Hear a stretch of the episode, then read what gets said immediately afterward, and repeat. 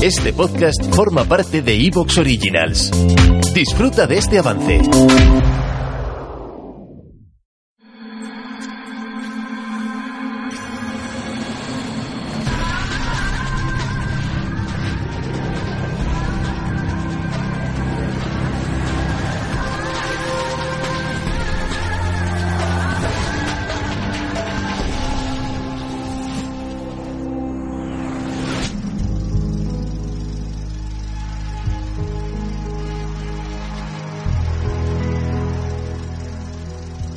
Buenas noches, bienvenidos a la nave del misterio. Lo que están viendo, queridos amigos, no es una película, no es una ficción. Es la historia terrible, dramática, pero también de amor al prójimo de los caras rotas. Miles de personas. Son unos minutos de filmaciones de una escultora que intentó ayudar a estos mutilados caras rotas. Hoy contamos su historia exactamente un siglo después. Y por cierto, ahí ven, ahí ven al doctor Cabrera y a Juan Villa.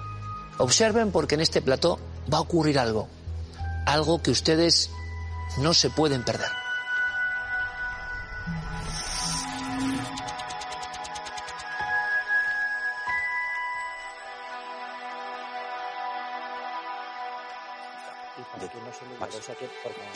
Bueno, siento interrumpir la seguro apasionante conversación. Doctor Cabrera, Juan Villa, doctor.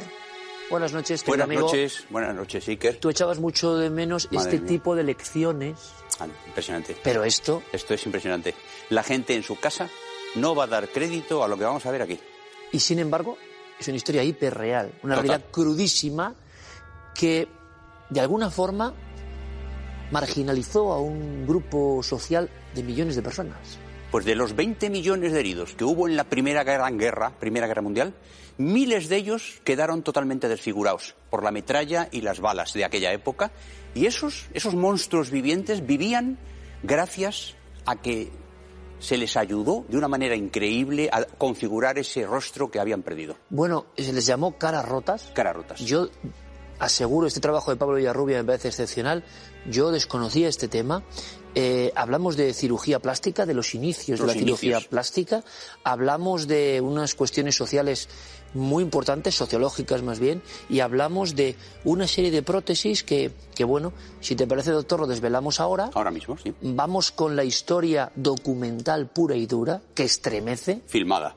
estremece. Claro, una cosa, doctor, que nadie crea que las imágenes que vamos a ver son recreaciones de cuarto milenio con actores. No, no, no. Esta es la pura realidad, lo que pasó en los años 20. Señores, caras rotas. Y luego la lección del doctor Cabrera con estas piezas excepcionales del maestro artesano Juan Villa. Vamos allá.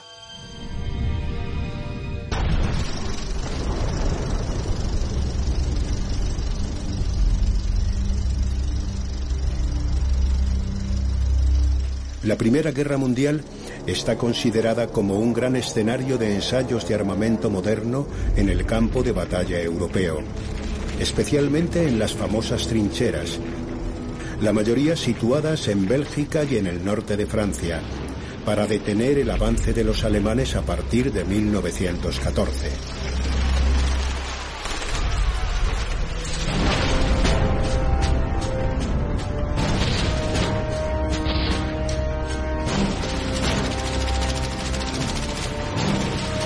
En este auténtico infierno, muchos perdieron sus vidas entre el fango e insalubridad de aquellos fosos de la muerte.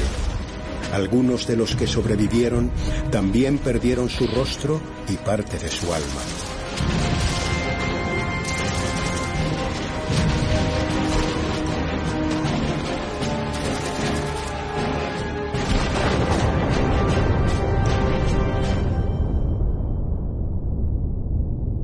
La Primera Guerra Mundial va a movilizar a 75 millones de hombres, de los cuales 10 millones van a perecer combatiendo en esas trincheras.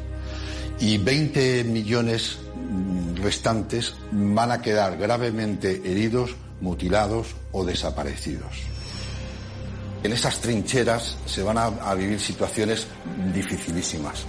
se va a convivir efectivamente con las ratas, se va a convivir con las epidemias, con las pulgas, con, las enfermedades eh, eh, diarreicas, eh, etcétera, etcétera.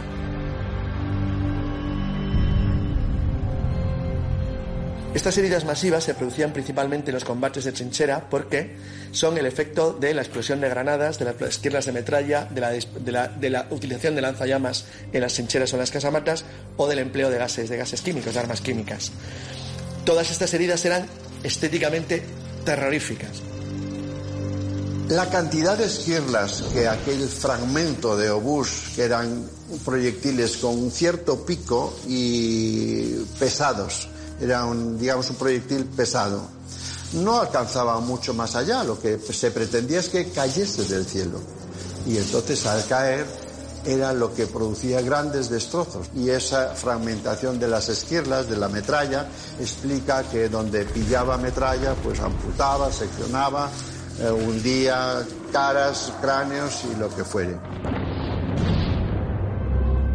Esas caras eh, en las que le falta la nariz, las mandíbulas, los dientes, los ojos eh, quemados, ciegos o, simplemente deformados por el fuego, eh, van a impedir que sus hijos los reconozcan, que sus mujeres eh, se acuesten con ellos. es una tragedia que no va a tener una fácil solución más que la paulatina desaparición de toda esa generación de jóvenes que sacrificó la Gran Guerra.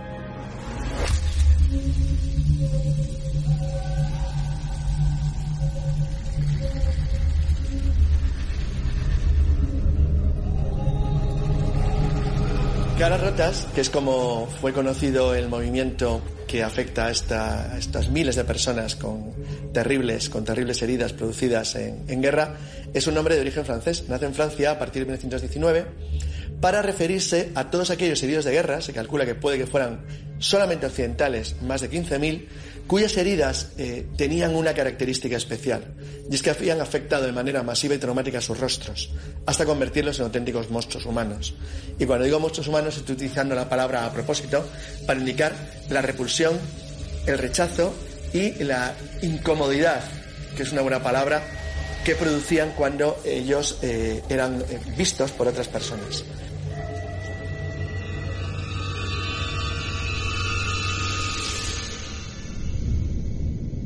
En los propios hospitales donde eran tratados había también eh, dependencias separadas del resto de los heridos de, la Primera Guerra Mundial y en, las que estaba terminantemente prohibido el uso de espejos. ¿Te está gustando lo que escuchas? Este podcast forma parte de Evox Originals y puedes escucharlo completo y gratis desde la aplicación de Evox.